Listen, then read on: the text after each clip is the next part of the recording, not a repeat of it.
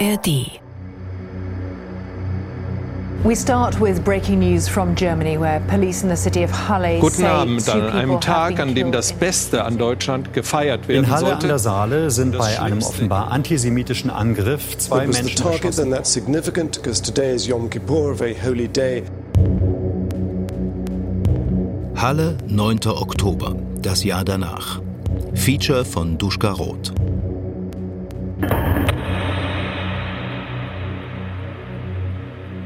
Am 9. Oktober 2019, es ist ein Mittwoch, verstaut er seine selbstgebauten Waffen in einem grauen Volkswagen.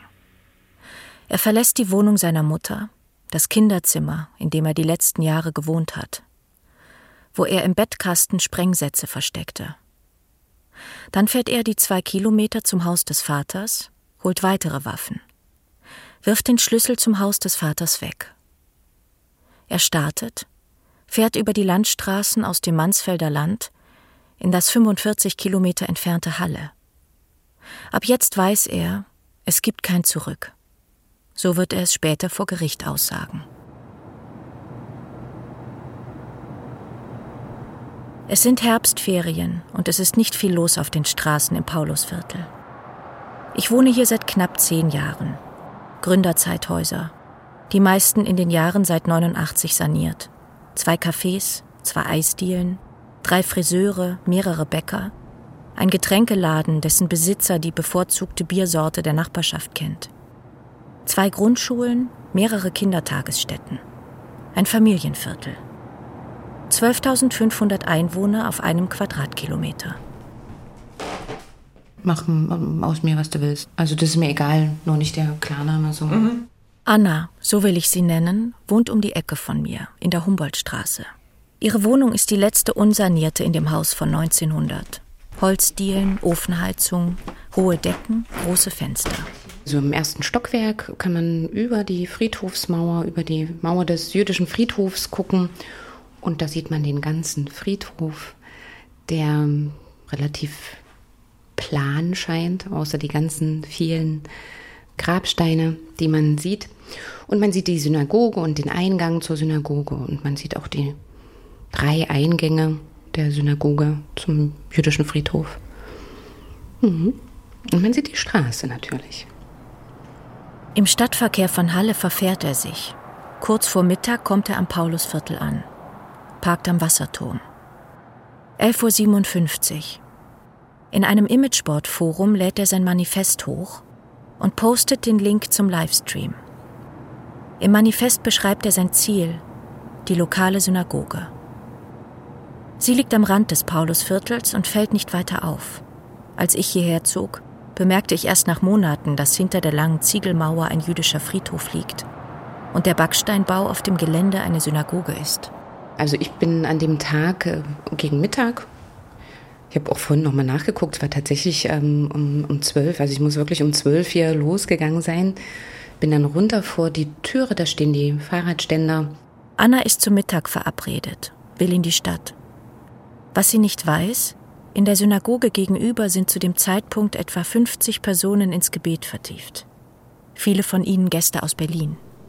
So unser Kanton hat uns gesagt, dass es gibt junge Menschen aus Berlin, die wollen mit uns zusammen Yom Kippur feiern und ich habe gesagt, warum nicht?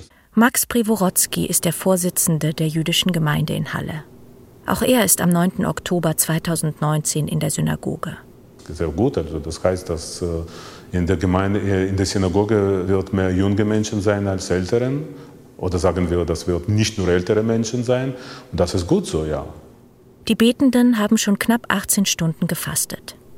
Bis zum Sonnenuntergang, also noch etwa sechs Stunden, wollen sie noch fasten, um dann gemeinschaftlich zu essen. Damit werden sie das Ende des höchsten jüdischen Festes einläuten, Yom Kippur. Den Tag hat er bewusst gewählt. Als er den Mietwagen vor die Synagoge fährt, sagt er zu sich und seinen vermeintlichen Zuschauern im Livestream, bitte lass die Tür offen sein. Und Gott, wie lange warte ich darauf? Sein Plan sollte die Tür nicht offen stehen, gewaltsam eindringen. 12.01 Uhr, er steigt aus. wahrscheinlich war ich auch selber im Tunnelblick. Ich bin da wirklich an mein Fahrrad rein, habe das abgeschlossen und hörte dann den Knall. Und dann war das so impulshaft, ähm, habe ich da einmal rüber geplägt. Und er reagierte gar nicht, sondern war so in seinem Element, ähm, war auch wirklich sehr aktiv, tatsächlich so rund um die Mauer. Der Täter versuchte, das Friedhofstor aufzusprengen. Mit Sprengsätzen, die er in den Monaten zuvor gebastelt hat. Vergebens. Ich habe äh, irgendwie gemerkt, das ist jetzt nicht die Situation, wo man hier rumbläken kann und habe mich umgedreht und ähm, habe das Schlüsselloch gesucht und hatte aber wirklich, also mein Körper hat versagt, kann ich sagen. Habe da so zittrig das äh, Schlüsselloch äh, versucht zu finden und er kann mich aber immer, also bis heute so dieser Moment, den Rücken zum Täter, ich selber am Schlüssel und am Schlüsselloch. Also ich weiß, also dieser Moment ist mir ganz häufig noch so im Kopf, dass ich denke, okay, also von hinten bist du gerade sowas von schutzlos. Über der kleinen Hoftür ist eine Überwachungskamera angebracht. Sie überträgt das Bild in das Gebäude. Der Sicherheitsmann der Synagoge, eigentlich ein Mitglied der Gemeinde, der sich bereit erklärt hat, als Wachmann hinter der Tür zu sitzen, sieht auf dem Bildschirm den schwer bewaffneten Mann in Kampfmontur. Erstmal äh, hat er gehört, dass dort äh, etwas explodiert hat bzw. geschossen wurde und dann hat er selbstverständlich äh, Alarm gemacht in der Synagoge. Also er hat geschrien, dass etwas los ist draußen. Es war Yom Kippur, wir waren nicht vorbereitet und am Yom Kippur sind normalerweise Telefone ausgeschaltet. Jetzt schalte ich meine Telefone nie aus, egal ob Feiertag, Shabbat und so weiter. Damals aber am Yom Kippur, mein Telefon war ausgeschaltet, mein Handy war ausgeschaltet. Ich musste erst mal einschalten, dann Polizei anrufen. Ich war selbstverständlich sehr nervös. Ich habe falsche Nummer gewählt. Anstatt 110 habe ich 112 gewählt. Anna schafft es mit Mühe, die Haustür aufzuschließen und wieder zurück in ihre Wohnung zu gehen. Also es muss 12.02 Uhr habe ich das erste Mal den Notruf äh, gerufen und habe dann eigentlich so im zwei bis drei Minuten Takt wieder versucht anzurufen. Auch Anna ist durcheinander. Wählt zunächst die 112. Und ich kann nicht mehr genau sagen, ob es während des Telefonates oder kurz danach mit der 112, da war es schon so weit, dass Jana ähm, hier langgelaufen ist. Während der Täter versucht, das Tor aufzusprengen, läuft Jana L. vorbei. Sie hat in der Stadt zu Mittag gegessen und kommt von der Straßenbahnhaltestelle am Wasserturm. Nur 200 Meter die Humboldtstraße hinunter und dann in die Wielandstraße einbiegen. Dann wäre sie schon zu Hause. Da bei dieser, wo der Fußweg so ein bisschen kaputt ist, auf der Höhe war sie, da stand sein Auto. Und er hat, ähm, sie war schon an ihm vorbei. Ich habe nur, ich habe ja nichts gehört von hier oben. Muss das sein, wenn ich hier lang gehe? sagt Jana. Und Mann, ey. Ich habe nur gesehen, dass sie ihre Hände an die Ohren noch gehalten hat und an ihm vorbeigelaufen ist und dann auf der Höhe des Autos hat er sich eben zu ihr gewandt und hat ihr ähm, in, den Rücken äh, geschossen, sodass sie eigentlich direkt vor dem Auto dann ähm, zu Boden gegangen ist. Janas Körper liegt vor der Fahrertür. Der Täter schießt erneut auf die am Boden liegende Frau. Dabei zerschießt er auch die Reifen seines Mietwagens, schießt auf die Holztür zum Hof der Synagoge, aus einem Gewehr, selbst gebaut. Die Schrotkugeln bleiben im Holz stecken. Mit zerschossenen Reifen fährt der Täter davon. Er biegt in die Schillerstraße, rast 400 Meter die Kopfsteinstraße hinunter. Dann sieht er den Kiezdöner in der Ludwig-Wucherer Straße. 12.09 Uhr. Er sagt, Döner, nehmen wir. Als der Täter das Auto am Straßenrand abstellt und aussteigt, läuft Konrad Rösler gerade in den Dönerimbiss hinein. Ich bin Konrad Rösler, ich lebe seit 2010 in Halle und ich war am 9.10.2019 im Kiezdöner. Konrad Rösler wohnt auch im Paulusviertel. Er holt sich regelmäßig mittags etwas zu essen, gerne asiatisch, gerne Döner. Zum Kiezdöner läuft er vier Minuten zu Fuß die Ludwig-Wucherer Straße hoch. Für das Gespräch treffen wir uns in meinem Büro. Meinen Vorschlag, sich im Kiezdöner zu treffen, findet er unpassend auch weil er nicht mehr so oft dorthin geht. Ich frage, weil es dich triggert? Er sagt, nee, weil ich einen besseren gefunden habe. Und das tut mir in dem Sinne jetzt auch nicht weh oder bereitet mir emotionale Schmerzen. Es ist selbstverständlich eine, eine sehr negative Erinnerung. Der Täter überquert die erste Fahrspur, die zwei Straßenbahngleise, die zweite Fahrspur. Er zündet eine Nagelbombe und wirft sie durch die offenstehende Tür in den Dönerladen. Konrad steht in diesem Moment im Laden vor der Theke, wartet auf sein Essen und schaut nach draußen. Aber zuerst dachte ich ja, dass es alles ein Scherz oder was auch immer ist, weil man selten behelmte Menschen sieht. Ich habe gedacht, da verkleidet sich jemand und selbst als er diesen im Nachhinein sag ich Sprengkörper geworfen hat, in dem Moment habe ich es halt für einen Böller gehalten und letztlich hatte es auch die Auswirkung eines Böllers. Ja, es knallt sehr laut, aber was man ansonsten mit, mit Explosion verbindet, ja, Rauch und, und fliegende Trümmerteile, das war ja alles gar nicht. Insofern, also er wirft das Ding und selbst da dachte ich noch, okay, das kann Prinzip sich einen Helm aufsetzen und einen Böller zu werfen. So, da muss man zwar bestimmt ein Arschloch für sein, um das zu machen, um Leute so zu erschrecken. Das könnte prinzipiell jeder und in der Situation fühlt man sich vielleicht auch noch gar nicht so sehr bedroht. Aber wenn man dann eine Waffe sieht und eine Waffe ist sehr leicht zu identifizieren, eben weil es einen langen Lauf hat und so weiter, da weiß man dann, oh, das ist ernst. Und das haben dann alle gleichzeitig eben mit einem Schuss erkannt. Ja, das wie der, wie der Startschuss einer Pistole bei einem Wettrennen. Dann sind alle geflohen. Konrad Rösler flieht in die Toilette. Ein junger Mann, Kevin S., versteckt sich hinter dem Kühlschrank. Der Täter zielt auf ihn. Ladehemmung. Immer wieder. Kevin S. schreit, bitte nicht, bitte nicht. Darauf der Täter, fresse Mann. Er schießt. Und diesmal löst sich der Schuss. Trifft. Der Täter läuft dann wieder hinaus, über die Straße zum Mietwagen, parkt um, holt eine andere Waffe aus dem Auto, schießt auf Passanten. Er geht wieder in das Dönergeschäft, zum Kühlschrank, wo Kevin S. zusammengekrümmt liegt. Der lebt ja immer noch, sagt er, und schießt mehrmals auf den Mann am Boden. Dann geht er auf die Straße. Er habe, so wird er vor Gericht sagen, Kevin S. für einen Muslim gehalten. Und eigentlich wollte er noch nach Halle Neustadt fahren, zur Moschee. Als ein Polizeiauto in der Ludwig-Wucherer Straße eintrifft, hört man ihn im Video sagen, gut, jetzt sterb ich. Es gibt einen Schusswechsel, er wird am Hals getroffen, steht aber wieder auf. 12.17 Uhr. Er steigt ins Auto und flieht. Das Smartphone, das an seinem Helm befestigt war und mit dem er den Livestream übertragen hatte, wirft er auf der Flucht aus dem Autofenster. Heute wissen wir, der Täter ist in Richtung Osten gefahren, hat im Stadtgebiet Halle eine Person angefahren, hat in der kleinen Ortschaft Wiedersdorf, etwa 15 Kilometer von Halle entfernt, zwei Menschen angeschossen, weil er ihr Auto rauben wollte. Und sich anschließend ein Taxi als Fluchtfahrzeug erpresst.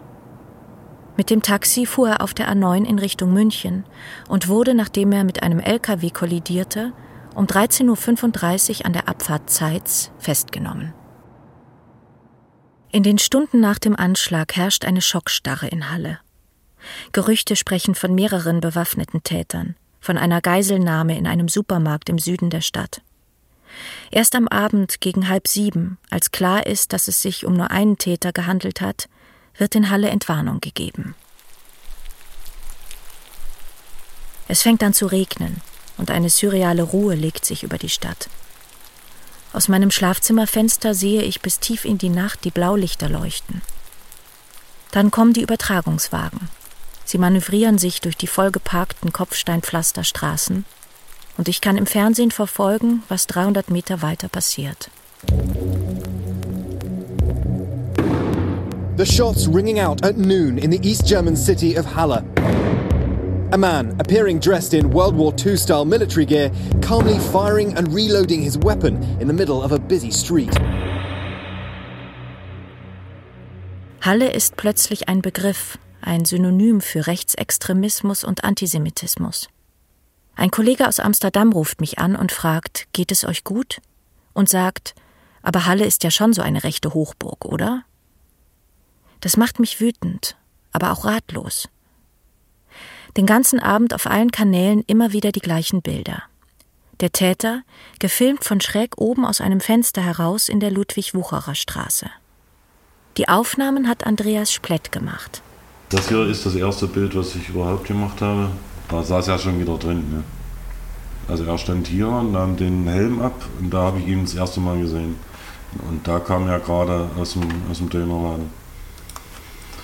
Das ist von 12.13 Uhr ist das aufgenommen worden. Splett ist Jahrgang 56, Urhallenser, wie er sagt. Fotograf und Kameramann. Als am 9. Oktober die Schüsse vor seinem Fenster fallen, ist sein erster Gedanke, hier passiert was Schlimmes und ich muss es für die Polizei dokumentieren. Zeitgleich versucht er, die Polizei anzurufen. Äh, meine Frau sagte noch, du musst da nicht anrufen, da haben bestimmt noch schon viele andere angerufen. Aber ich habe es trotzdem gemacht. Aber das war, äh, das System war überlastet.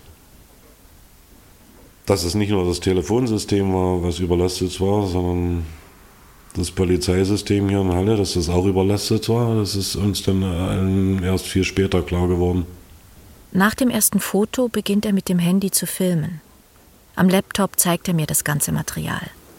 Seine Frau Marlies sitzt neben uns.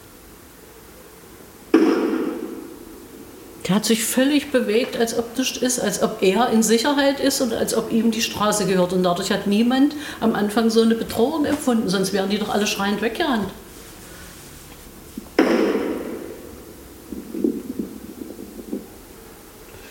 Das ist jetzt die Zeit, keine Ahnung, was der sucht. Oh, und das, Na, das Ding ging ja nicht richtig so, alles, der hat ja auch geschimpft. angeschossen. Jetzt. Hm. Jetzt liegt er. Einige der Aufnahmen schickt Splett einem befreundeten Redakteur beim MDR und fragt um Rat, wie er mit dem Material verfahren solle. Und dann kam auch ein Anruf, ob sie das Material verwenden dürfen. Und dann ist eine Sondersendung draus gemacht worden. Und danach ging es los. Ja. Wir waren zu zweit hier, hatten Anrufe aus der ganzen Welt von US-amerikanischen Fernsehsendern, von europäischen Fernsehsendern, alles, was Sie sich nur vorstellen können, von Presseagenturen. Ja, das äh, Material ist ja gelaufen. Die Informationen sind ja vom MDR weitergegeben worden, die ja richtigerweise gesagt haben, das ist nicht ihr Material, sondern es ist von uns. Nach kurzer Zeit melden sich die ersten Verschwörungstheoretiker in den sogenannten sozialen Netzen. Ist das Material echt? Wie kann es sein, dass ausgerechnet ein professioneller Kameramann all das mitbekommt und filmt? Ist er Beobachter oder Teil einer Inszenierung? Die meisten Unterstellungen findet Splett lächerlich. Doch es bleibt nicht nur bei Unterstellungen. Er wehrt sich. Ich wäre also in Nizza mit dabei gewesen, bei dem Anschlag in Berlin mit dabei gewesen und, und, und. Das ist alles nachweislich falsch. Und die Leute müssen sich vor Gericht verantworten dafür, was sie dafür Lügen verbreiten. Das ist ja das, was verschiedene Nazis versucht haben, ins Lächerliche zu ziehen und äh, behaupteten, es wäre ein Anschlag nur gegen diese Tür gewesen.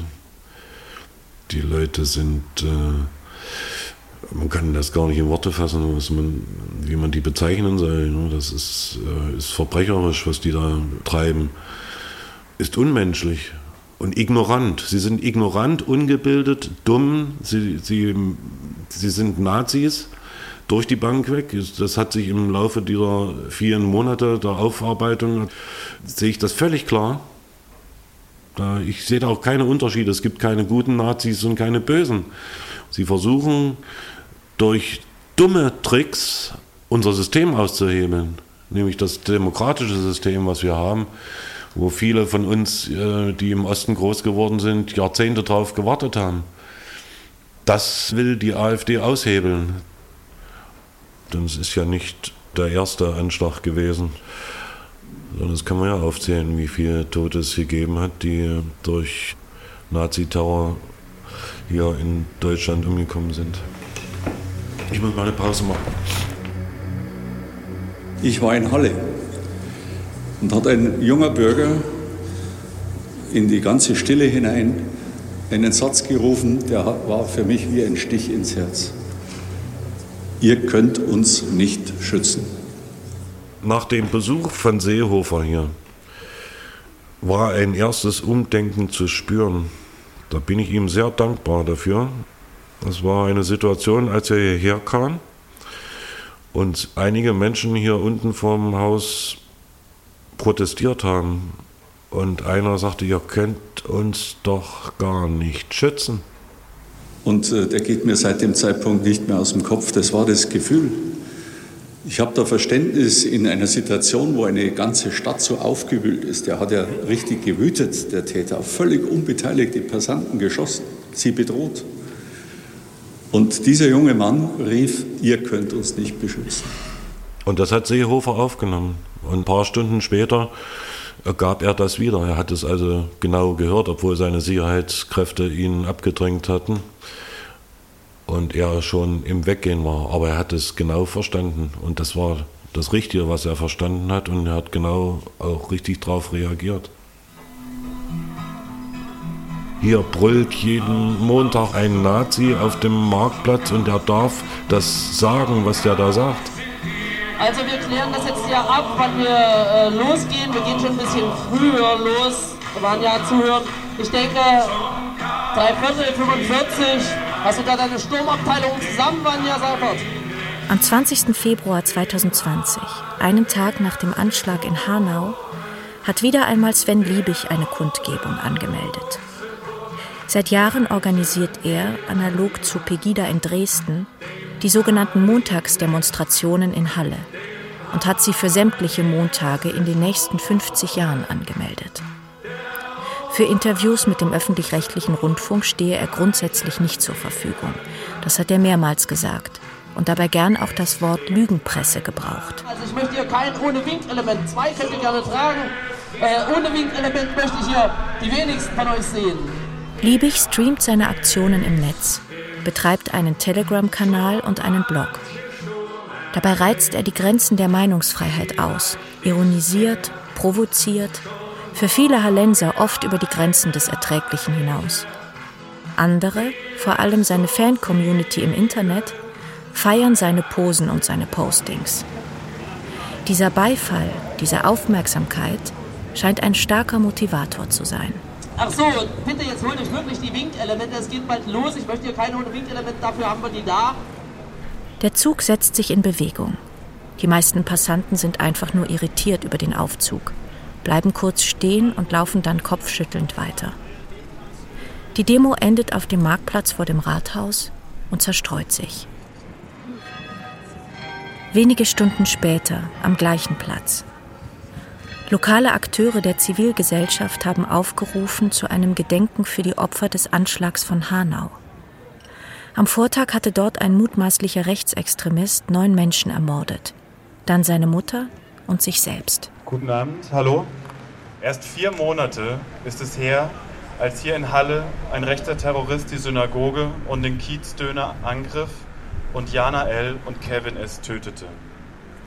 Auch damals war unsere klare und schlichte Forderung Solidarität. Die Redner drücken in ihren Beiträgen ihre Bestürzung über die Tat in Hanau aus. Denn hier in Halle wisse man, welches Gefühl in Hanau gerade herrsche. Äh, ja, wie wird man nicht zum Zyniker in diesen Tagen? Alltäglich begegnen Migrantinnen und denjenigen, die als solche wahrgenommen werden, Rassismus und Diskriminierungen. Liebe Freunde, äh, ich habe nicht gedacht, dass aus solchem Anlass äh, man wieder in Halle spricht. Wie bleibt man äh, weiterhin sensibel und wird nicht abgestumpft angesichts dessen, was uns immer wieder in der Vergangenheit ereilt hat? Einer der Redner ist Igor Matwiez, ehemals Mitarbeiter des im Wahlkreis Halle gewählten Bundestagsabgeordneten Karamba Diaby. Wochen später, inzwischen hat die Corona-Pandemie die meisten anderen Themen aus den Nachrichten verdrängt, treffe ich ihn in der Regionalgeschäftsstelle der SPD. Ja, ich bin Igor Martwitz, 28 Jahre alt, bin als Student nach Halle gekommen und arbeite hier im Designhaus und nebenbei bin ich politisch aktiv in der SPD, trete als Landtagskandidat für die Landtagswahl 2021 an und bin darüber hinaus auch Mitglied in der jüdischen Gemeinde. Nach dem Anschlag von Halle trat Igor Matwiez als Ansprechpartner für Fragen zum jüdischen Leben in Halle auf. Es bleibt nicht aus, dass auch er Zielscheibe von verbalen Attacken wird. Sven Liebig, der seine Demos immer live im Internet streamt, hat sich inzwischen zum lokalen Kopf der Proteste gegen die deutsche Corona-Politik aufgeschwungen. Nach einem seiner Auftritte auf dem Markt mischt er sich unter die Beobachterinnen und Beobachter. Dabei entdeckt er Igor Matwiez und filmt ihn. Matwiez spielt mir das Video vor. Er hat es auch bei Twitter geteilt. Ey, sehe ich dann den berühmten Igor mal jetzt? Ey, wie heißt du eigentlich? Igor! Er kennt mich schon seit vielen Jahren, weil ich auch seinen Rechtsextremismus seit vielen Jahren herausstelle und öffentlich benenne. Und genau, dann hat er mich halt gesehen, ist auf mich zugesteuert, filmt ja immer alles. Ich habe nichts gegen dich, weil äh, du Jude bist. Das gehört im Gegenteil. Oh, Valentin, was willst du machen hier? Weniger Abstände. Regst dich bei Twitter auf? Ey, ich mache Pressearbeit. Ey, Valentin, wirst du mal mich nicht angreifen? Ich mache hier Pressearbeit. Also Igor, Igor da hinten in der grünen Jacke, der arbeitet für Dr. Karamba Diaby. Ist der Doktor. Auf jeden Fall, Igor hat mal gesagt, ich hätte was gegen ihn, dass er, weil er Jude ist, was totaler Quatsch ist. Liebig schwenkt zum Beweis die Kamera auf sein Shirt. Darauf ein Bild von Anne Frank und der Schriftzug Anne Frank wäre bei uns. Hier. Also, äh, nein, Igor, Igor, ich habe was gegen elendige SPD-Leute, aber nicht gegen Juden. Warum soll ich was gegen Juden haben? Und das Ziel ist natürlich da, ähm, dass die Leute sich dann zurückziehen und denken, ich bin jetzt derjenige, der ihm die Öffentlichkeit gibt durch die eigene Präsenz. Was aber Unfug ist, weil er würde sich selbst einen Pflasterstein auf dem Marktplatz raussuchen, den er anfeinden würde, wenn niemand drumherum stehen würde. Es ist nämlich sein Leben, gegen andere zu hetzen und darüber bestenfalls seinen Scheiß über seinen Shop zu verkaufen. Liebig betreibt einen Versand für T-Shirts, Aufkleber und Flyer mit gewaltverherrlichenden und rechtspopulistischen Inhalten. Waffen für alle. Legale Waffen für freie deutsche Bürger. Zum Schutz unserer Familien. Weiß ist bunt genug oder Black Crimes Matter. Der Shop dazu gehört offiziell seiner Schwester. Im Sortiment des Shops findet sich auch ein T-Shirt mit dem gelben Davidstern. Und äh, das verwendet Sven Liebig jetzt mit dem Schriftzug ungeimpft im Stern und sieht die Menschen, die den Maßnahmen, Corona-Maßnahmen ausgesetzt sind, als die neuen Juden. Sagt auch explizit selber. Für diejenigen, denen das Gelb zu brenzlig sei, so Liebig in seinem Telegram-Kanal, gibt es die Davidsterne mit dem ungeimpft Schriftzug jetzt auch in Blau, Pink, Rot, Grün und den Farben des Regenbogens. Und ehrlich gesagt, der öffentliche Aufschrei ist da bis dato ausgeblieben. Die Stadtpolitik hat sich dazu nicht geäußert, der Oberbürgermeister äußert sich nicht dazu, Vertreterinnen und Vertreter der Kirchen nicht. Also ein ähnlicher Aufschrei, gut, es ist kein Terroranschlag, muss man natürlich klar sehen. Dennoch ist es eine ungeheure Verunglimpfung der Opfer des Holocausts, die da auf dem Marktplatz von Halle fast täglich stattfindet. Und das Wegsehen finde ich erschreckend. Igor Matwiez hat die Beleidigung gegen ihn nicht zur Anzeige gebracht. Er äußert sich da nicht irgendwie juristisch anzeigbar. Ist halt so. Was er mir in so einer Situation antut, habe ich öffentlich gemacht, weil in seinen sozialen Netzwerken teilt er solche Videos mit seinen rechtsextremen Anhängern unentwegt. Die kriegen das ja mit. Die sehen, dass er mich als Jude kennzeichnet, öffentlich, dass er mich da beleidigt, dass er mich auch mit im Nazi-Sprech als SPD-Laus bezeichnet, was auch eigentlich wieder typischer Nazi-Sprech ist. Und deswegen wollte ich es halt öffentlich machen weil die Leute sollen sehen, was hier auf dem Marktplatz von Halle passiert. Die Leute sollen nicht verwundert sein, wenn irgendwann ich von irgendeinem Idioten mal auf der Straße angegriffen werde, weil er hetzt gegen meine Person und viele andere politisch Aktive in dieser Stadt fortlaufend. Gegen Sven Liebig wurden schon hunderte Anzeigen gestellt. Zumeist laufen sie ins Leere. Im Sommer 2020 jedoch steht Liebig vor Gericht. Wegen Volksverhetzung, Verleumdung und Beleidigung unter anderem auch gegen die Grünen-Politikerin Renate Künast, die als Nebenklägerin auftritt. Liebig weist die Vorwürfe von sich und beruft sich dabei auf das Grundgesetz, die Meinungsfreiheit und die Freiheit der Kunst. Zur Urteilsverkündung am 14. September erscheint er komplett in Orange gekleidet und inszeniert sich als Guantanamo-Häftling. Das Amtsgericht in Halle verurteilt ihn zu einer Freiheitsstrafe von elf Monaten auf Bewährung, die auf drei Jahre festgelegt wird.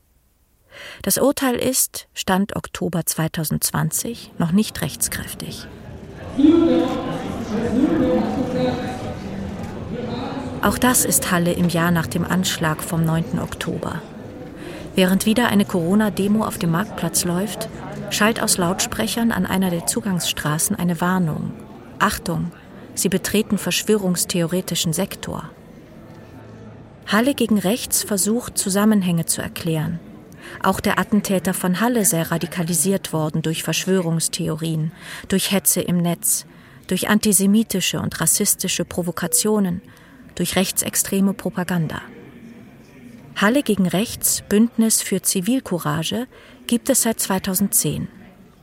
Es gründet auf Initiativen, die sich in den 90er Jahren gegen rechtsextreme Aufmärsche zusammengeschlossen hatten. Einer der Sprecher ist Valentin Hacken, Jurastudent an der Martin-Luther-Universität. Wir hatten Anrufe von Zeitungen und Fernsehsendern aus Israel, aus Australien, aus Großbritannien, aus den USA, die alle gefragt haben, wisst ihr irgendwas über diesen Attentäter? Könnt ihr uns schildern, wie die Situation vor Ort ist? Also die uns ein Stück weit auch ein bisschen genutzt haben, quasi als nicht journalistische, nicht professionelles Korrespondententeam quasi vor Ort, um einen Eindruck zu bekommen, die aber auch Fragen, und bei den deutschen Medien hat mich das dann schon irritiert, Fragen gestellt haben, wie was ist Halle eigentlich für eine Stadt? Ist das sowas wie Chemnitz oder ist es eher wie Leipzig? Also wie muss man das einordnen? Da steckt ja die Frage dahinter, ist es eine braune Stadt oder nicht? Neun Monate nach dem Anschlag lädt das lokale Bürgerradio Korax den Oberbürgermeister Bernd Wiegand zum Gespräch. Auch dort steht die Frage nach dem politischen Image der Stadt. Das muss man immer wieder betonen, kein hallischer Bürger gewesen ist, der hier den Anschlag ausgeübt hat, sondern sich die Stadthalle als Anschlagsort ausbedungen hat und das muss man an dieser Stelle auch erwähnen, um hier die Stadthalle dann auch ins rechte Licht auch zu setzen. Das mache auch die Diskussion um eine seit Jahren geforderte Fachstelle Rechtsextremismus obsolet, sagt der parteilose Oberbürgermeister von Halle. Wir haben ein Dienstleistungszentrum Integration und Demokratie. Darin ist das alles mit eingewoben. Eine eigene Fachstelle Rechtsextremismus ist aus dem Grunde nicht gerechtfertigt, weil auch im Rahmen unseres Stadtrates auch deutlich gemacht wurde, dass äh, alle Stadträte gegen Extremismus jeglicher Art sind. Und deshalb ist es sinnvoll, diese Fachstelle auch eine Fachstelle für Demokratie dann auch deutlich zu machen, in der natürlich diese Bestrebungen und diese Dinge alles integriert sind. Diese Aussagen des Oberbürgermeisters stoßen in Teilen der Stadtgesellschaft auf Unverständnis und Verärgerung. Der Vorwurf, Wiegand verkenne und beschönige die Situation in der Stadt. Außerdem wehrte sein Statement das Engagement derjenigen Bürger ab, die sich dem Rechtsextremismus stellten. Ob der Oberbürgermeister seine Aussagen immer noch so sieht, das frage ich ihn zwei Monate später, im September. Ja, hier geht es ja darum, dass äh, eine solche Tat an allen Orten stattfinden kann. Und äh, das äh, muss nicht zwingend Halle sein. Und dass es Halle geworden ist, ist das, was ich damit ausdrücken wollte. Und wir haben genau wie andere Städte Probleme mit rechts. Ja, ich glaube, also in der Beschäftigung mit dem Anschlag und der Frage, was passiert in so einem Jahr nach dem Anschlag, ist, glaube ich, aus unserer Perspektive immer wieder erschreckend, dass wir ja sehr viel wissen über die extreme Rechte. Und vieles von diesem Wissen ist zugänglich. Es gibt Magazine, die dazu publizieren, es gibt Bücher, es gibt Fachvorträge, es gibt Diskussionsveranstaltungen, es gibt Redebeiträge auf Kundgebungen, es gibt Leute, die bei Twitter erklären, was da los ist. Also an Wissen über die extreme Rechte ranzukommen, ist nicht so schwierig, wenn man danach sucht. Und es führt aber ganz, ganz selten dazu, dass sich das in Handeln übersetzt, jetzt außer bei denjenigen, die in dem Feld sowieso aktiv sind. Es ist der besondere Wunsch von Mike Pompeo gewesen, dass wir auch nach Halle fahren. Jeder einzelne von uns hat die Verantwortung, alles in seiner Macht Stehende zu tun, um diese Bedrohung auszurotten, damit die Religionsfreiheit ausgeübt werden kann. Dieser Tag ist ein Tag der Scham und der Schande. Die Bundesrepublik Deutschland hat einen Schwur gegenüber der ganzen Welt abgegeben. Nie wieder. und insbesondere Politiker äh, wie äh, amerikanischer Außenminister, äh, deutsche Bundespräsident, äh, deutsche Bundesinnenminister. Also das war, das war nicht einfach für uns. Max Preworodzki, Vorsitzender der jüdischen Gemeinde zu Halle. Er stammt aus Kiew, ist studierter Mathematiker und kam Anfang der 90er Jahre nach Deutschland. Es war nicht einfach für mich persönlich, weil äh, ich bin kein Sprecher von Beruf äh, und meine Aufgabe ist nicht äh, mit äh, Medien immer wieder zu sprechen, sondern meine Aufgabe ist, die Arbeit der Gemeinde in Halle zu organisieren, zu koordinieren und zu gestalten. Insbesondere einige Tage nach dem Anschlag, nach am nächsten Tag, also man darf nicht vergessen, ich war in der Synagoge und äh, eine von 52 Menschen hier, die überlebt haben und äh, erstmal wahrscheinlich, wie ich zum Beispiel am 10. Oktober, verstanden haben, dass wir überlebt haben und das war nicht selbstverständlich. Max Preworodzki stellt sich schützend vor seine Gemeinde. Die meisten Mitglieder sind hochbetagt. Viele fühlen sich eher in der russischen als in der deutschen Sprache sicher. Was Max Preworodzki Kraft gebe, sei auch die Unterstützung durch die Stadtgesellschaft. Zwei Tage nach dem Anschlag, es kamen hier zwischen der Synagoge und dem äh, Döner im Biss gab es ca. 2000 Hallenser und andere Gäste der Stadt, äh, die eine Kette organisiert haben, um äh, uns zu unterstützen. Und das ist Beweis dafür, dass Gesellschaft ist in, in Ordnung. Ich möchte, dass die Politik auch in Ordnung wird. Also mit Politik gibt es Probleme. Also ich, ich kann das auch offen sagen. Ich sehe ganz viele Versäumnisse bei der Politik. Seit dem Anschlag steht eine mobile Polizeiwache vor der Synagogentür und ein Einsatzwagen dort, wo die Friedhofsmauer auf die Hauptverkehrsstraße trifft. Im Juni unternahm der Täter einen Fluchtversuch aus der Untersuchungshaft. Er saß bis dahin im Roten Ochsen ein, eine Justizvollzugsanstalt mitten in Halle, einen Kilometer Luftlinie von den Anschlagsorten entfernt. Inzwischen ist er verlegt worden. In der gleichen Juniwoche gab es vor den Büroräumen der jüdischen Gemeinde in der Innenstadt einen Vorfall. Ein Mann legte aus Taschentüchern Hakenkreuze auf dem Gehweg aus. Als die Polizei am Abend den Vorfall untersuchte, trat ein Polizist auf die Taschentücher, der Stoff blieb an seinen Schuhen hängen und damit zerstörte er die Anordnung. Ob dahinter Absicht oder ein Versehen steckte, ist bis zum Tag der Sendung Gegenstand der Ermittlungen. Bis heute ist auch unklar, was es mit den Einschüssen vom Februar 2020 auf sich hat. Sowohl am Kiezdöner als auch am Büro des Bundestagsabgeordneten Karamba Diaby klafften eines Morgens Einschusslöcher in den Scheiben. Es ist bis heute nicht geklärt, woher sie kamen und was sie zu bedeuten haben. Dieser schreckliche Tag wünsche ich niemandem das zu erleben. Und jetzt diese finanzielle Schwierigkeit, wenn kommt, dann man wird immer durcheinander. Ismet Tekin und sein Bruder Rifat waren zum Zeitpunkt des Anschlags Mitarbeiter im Kiezdöner. Danach hat der damalige Besitzer den Brüdern den Laden geschenkt. Ein Segen war das Geschenk bisher nicht. Früher habe ich hier gearbeitet, war ganz normal, okay. Und nach dem Anschlag ist über 60, 65 Prozent ist runtergegangen. Das ist sehr schwierig. Und danach Corona ist gekommen. Corona halt nicht nur für uns, für alle Geschäfte ist schwierig geworden. Natürlich für uns noch mehr, weil wir haben über sechs, sieben Monate äh, immer Minus. Das ist sehr schwierig.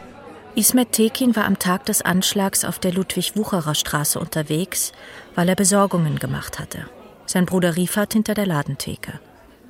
Dabei geriet auch Ismet in das Fadenkreuz des Täters. Er kämpft mit dem Erlebten und der Tatsache, dass ein Mensch, Kevin S., in dem Laden getötet wurde. Seine Ablenkung ist die Arbeit, aber wenn keine Kunden kommen, sagt er, habe er zu viel Zeit zum Grübeln. Dann habe ich gesagt, es werde sich lohnen, übernehmen, dann wir mehr, wenn etwas mehr Betrieb ist, dann kannst du nicht nachdenken. Musst du immer arbeiten, vorbereiten, hin und her, dann vergisst du diesen Tag. Am Abend wird es kaputt, dann gehst du nach Hause, schlafst einfach, äh, weil wenn man kaputt wird, kann man gut schlafen. Eines Tages Ende Mai finde ich einen golden glänzenden Flyer in meinem Briefkasten. Euer Kiezdöner für unseren Kiez. Er richtet sich an Freundinnen und Nachbarinnen mit der Bitte um Solidarität und dem Wunsch nach gemeinsamer Verarbeitung. Die Idee kam von einem Unterstützerinnenkreis, der sich für die Tekins und den Kiezdöner gebildet hat. In den Wochen davor macht Ismet auf mich einen sehr abgeschlagenen Eindruck. Und ich traue mich nicht, ihn um ein Interview zu bitten. Auch gehe ich nicht mehr so oft in den Laden. Die neu eingerichtete Gedenkwand für die Opfer des Anschlags Kevin S. und Jana L. erinnert in Übergröße an den 9. Oktober 2019. Aber seit dem Tag bis äh, vorgestern, wir haben am meisten hier noch rumgesessen, nachgedacht. Und das ist sehr schwierig.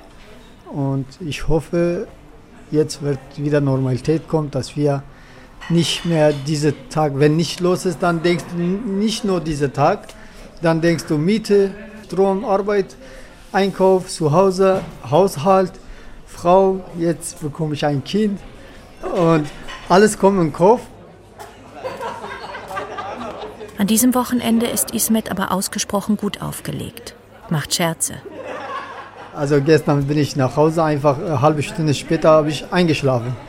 Das war so schön, weil kaputt war. Und heute wird genauso, morgen weiß ich nicht, ob es so wird oder nicht. Bei dem Soli-Essen ist noch nicht klar, ob Ismet Tekin bei dem Prozess gegen den Täter als Nebenkläger auftreten darf, da er sich nicht im Laden befunden habe. Nur wenige Tage vor Prozessbeginn im Juli 2020 wird er zugelassen. Doch an dem Sonntagabend, nach einem Wochenende voller Arbeit, mit zahlreichen Köftebestellungen und voller neuer Ideen für den Speiseplan, scheint der Anschlag ganz unwichtig. Also heute wird neu angefangen. Mal sehen.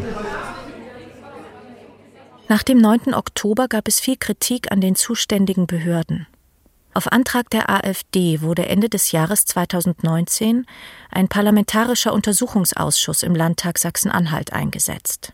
Die entscheidende Frage ist für mich, wir müssen das alles aufklären, damit es in Zukunft nicht nochmal vorkommt und damit es auch gegenüber jedermann nicht vorkommt und gegenüber Terrorismus von allen Seiten. Denn wir müssen die innere Sicherheit dieses Landes gewährleisten und Schlussfolgerungen aus den dort aufgetretenen Fehlern und Problemen ziehen. Die Fehler und Probleme, auf die sich Robert Fahle, Landtagsabgeordneter der AfD, bezieht, betreffen die Einschätzung der Gefahrenlage durch BKA, LKA und die lokale Polizeiinspektion. Das zweite Problemfeld ist der konkrete Polizeieinsatz am 9. Oktober.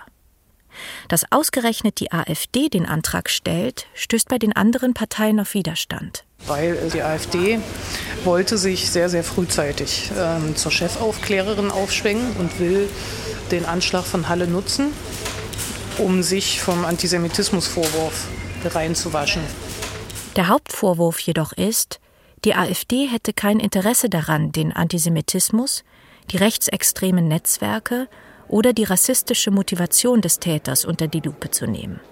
Nichtsdestotrotz gäbe es einen Untersuchungsbedarf, wie Henriette Quade anmerkt. Ich bin Henriette Quade, ich bin innenpolitische Sprecherin der Linken im Landtag von Sachsen-Anhalt und arbeite unter anderem im Untersuchungsausschuss zum Anschlag von Halle. Die großen Fragen, die der Untersuchungsausschuss beantworten soll, sind Warum stand keine Polizei vor der Synagoge? Was taugen abstrakte Gefährdungseinschätzungen, die in der Praxis zu keinerlei Konsequenzen führen? Das sind die Fragen, die auch vor dem Untersuchungsausschuss standen. Und der Untersuchungsausschuss gibt keine Antworten darauf. Er macht die Fragezeichen immer größer. Beispielsweise bei der Frage von Gefährdungseinschätzungen, wie kommen die zustande? Und was ist eigentlich in den Sicherheitsbehörden nach den Entwicklungen der letzten Jahre in Bezug auf rechtsterroristische Attentäter international passiert. Der Täter von Halle gibt den Attentäter von Christchurch als Vorbild an. Der hatte im März 2019 einen Terroranschlag auf zwei Moscheen in Neuseeland ausgeübt und 50 Menschen getötet. Vor Gericht wird der Täter von Halle aussagen, der Anschlag von Christchurch habe ihm gezeigt, dass der weiße Mann sich wehren könne. Danach habe er aktiv mit seinen Vorbereitungen für den konkreten Anschlag begonnen.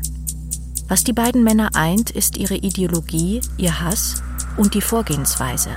Sich bewaffnen, Manifest online stellen, die Tat live streamen. Also was mich wirklich erschüttert hat, nach wie vor erschüttert, ist, dass ich bisher nicht einen Menschen hätte gefunden aus den Sicherheitsbehörden, der mir hätte sagen können, ja, nach Pittsburgh, nach Christchurch haben wir diese und diese und diese Überlegungen angestellt und diese Besprechung geführt. Das gab es nicht. Das finde ich erschütternd. Henriette Quade ist Hallenserin und seit 2011 Mitglied des Landtags. Der Innenminister hat ähm, als eine der ersten Maßnahmen nach dem äh, Anschlag vom 9. Oktober gesagt, natürlich für bauliche Sicherungsmaßnahmen äh, werden wir jetzt Mittel einstellen. Das ist der alte Streit. Die jüdischen Gemeinden haben seit, seit langer Zeit nach diesem Geld gefragt und nach Unterstützung gefragt. Bis zum 9. Oktober war die Antwort, das geht nicht. Es ist kein Haushaltstitel dafür vorgesehen. Nach dem 9. Oktober war das auf einmal möglich. Quade sieht noch viel Handlungsbedarf im Hinblick auf die Unterstützung der jüdischen Gemeinden, aber auch im Kampf gegen Antisemitismus und Rechtsextremismus. Es ist ein unglaubliches Missverhältnis zwischen dem, was gesellschaftlich passiert und was dieser Staat tut. Gerade hier in Halle, wenn man sich anschaut, wir konnten vor ein paar Tagen ein großes Fest am ehemaligen IB-Haus feiern.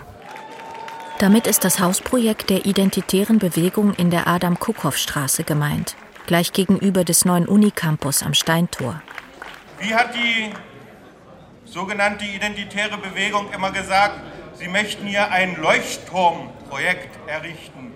Und dann gucken wir, was übrig geblieben ist von diesem Leuchtturm, nämlich ein Trümmerhaufen. Und das ist gut so. 2017 kaufte ein AfD-Politiker aus Hessen das Haus und Mitglieder der lokalen identitären Gruppe Kontrakultur Halle zogen ein. Auch der AfD-Abgeordnete Hans-Thomas Tillschneider hatte zeitweise in dem Haus sein Büro. Die Idee war, ein neurechtes Kulturzentrum zu schaffen. Der größte Unterstützer des Projekts, der Gründer des Instituts für Staatspolitik in Schnellroda, Götz Kubitschek. Der Täter von Halle hatte offenbar keine direkten Verbindungen zur identitären Bewegung in Halle aber die ideologische Verbundenheit ist vorhanden. Warum er sich keiner Gruppe angeschlossen habe, beantwortet er vor Gericht mit seiner Vorsicht. Denn sogar die seiner Ansicht nach gewaltfreie identitäre Bewegung stehe unter Beobachtung des Verfassungsschutzes. Es ist erwiesen, dass der Attentäter von Christchurch Kontakt zu Identitären in Österreich hatte. Nach dessen Tat wurde bekannt, dass er Geld gespendet hatte und das Weltbild der Identitären teilte.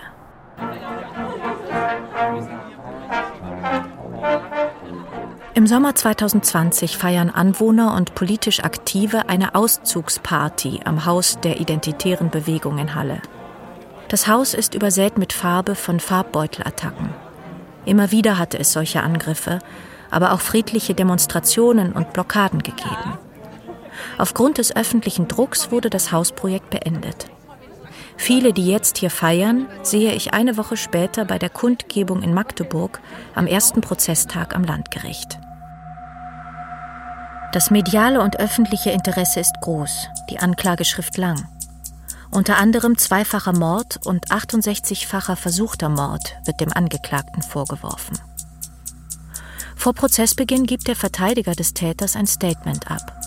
Sein Mandant erlaube es, mit vollem Namen genannt zu werden und dürfe fotografiert und gefilmt werden. In seiner ausführlichen Einlassung vor Gericht wird der Täter auch sagen, die Verbreitung sei wichtiger als die Tat. Etwa 40 Nebenklägerinnen und Nebenkläger nehmen an dem Prozess teil. Eine ist Christina Feist. Sie ist aus Frankreich angereist.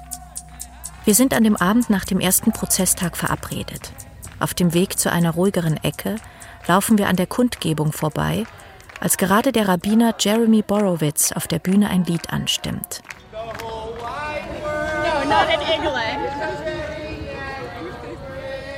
Mein Name ist Christina Feist. Ich bin noch 29 Jahre alt, ähm, promoviere in Philosophie und Geschichte an den Universitäten Potsdam und Paris-Sorbonne, habe zwei Jahre in Berlin gewohnt und wohne jetzt seit März 2019 in Paris. Christina Feist war Teil der Gruppe junger Menschen aus Berlin, die Yom Kippur in Halle gefeiert haben.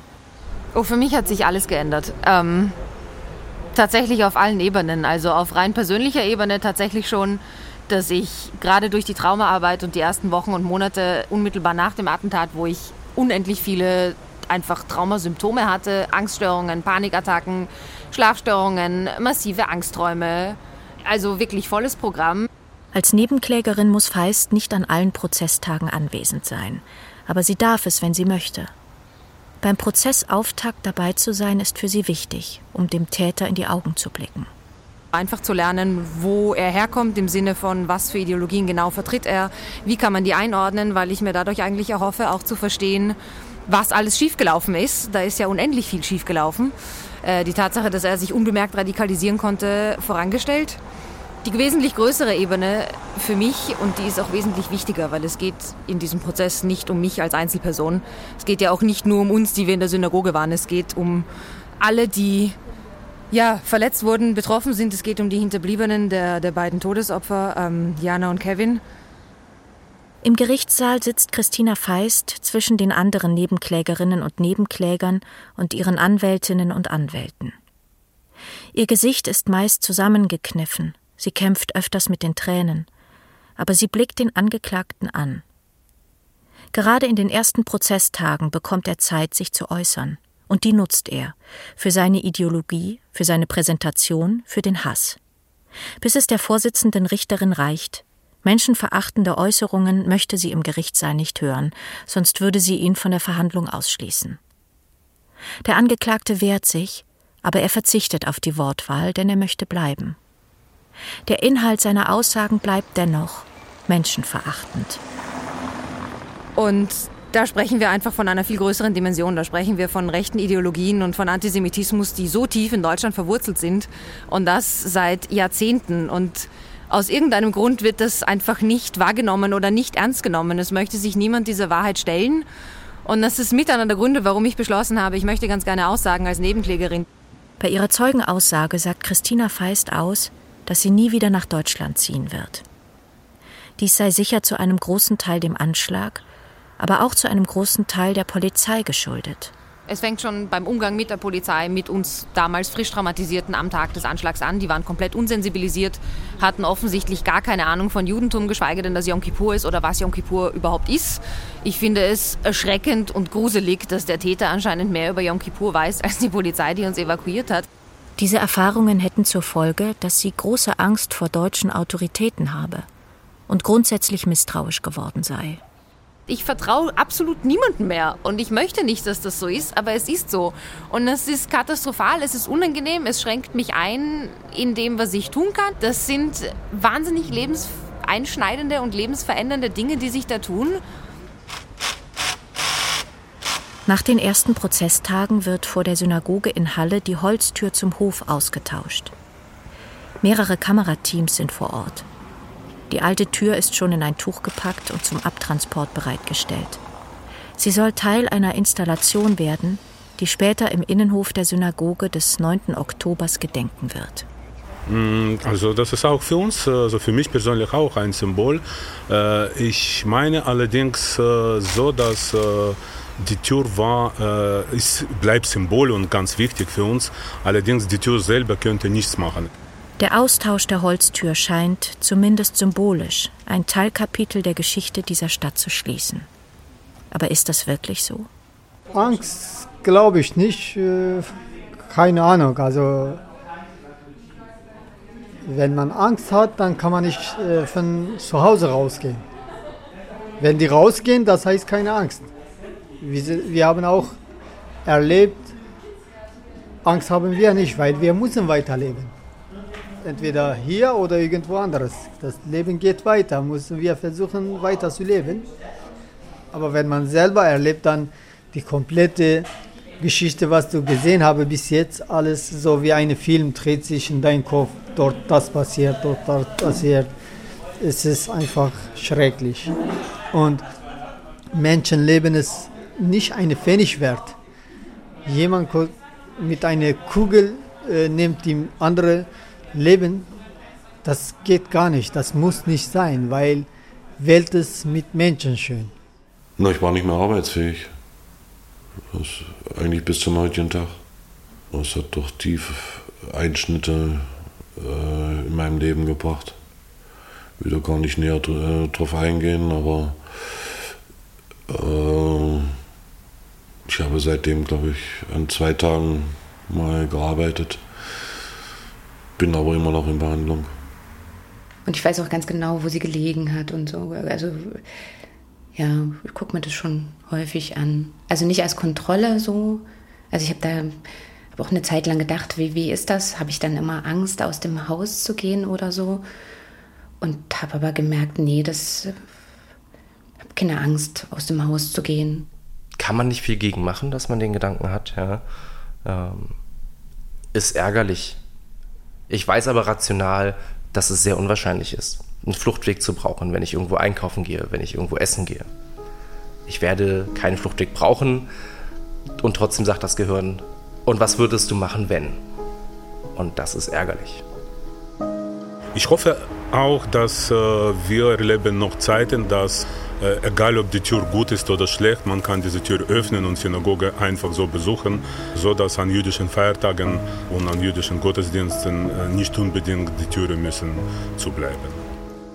Gleichzeitig ist es aber auch ein Appell an wirklich jeden einzelnen Menschen, der hier lebt. Wenn Sie Ungerechtigkeit sehen, egal in welcher Form, wenn Sie Ausgrenzung sehen, wenn Sie das mitkriegen, mischen Sie sich ein. Sie können nicht daneben stehen und einfach zugucken. Ich verstehe auch nicht, wie man das überhaupt tun kann. Mischen Sie sich ein, machen Sie sich stark. Ich weiß, es ist anstrengend, ich weiß, es ist unangenehm, aber es muss sein.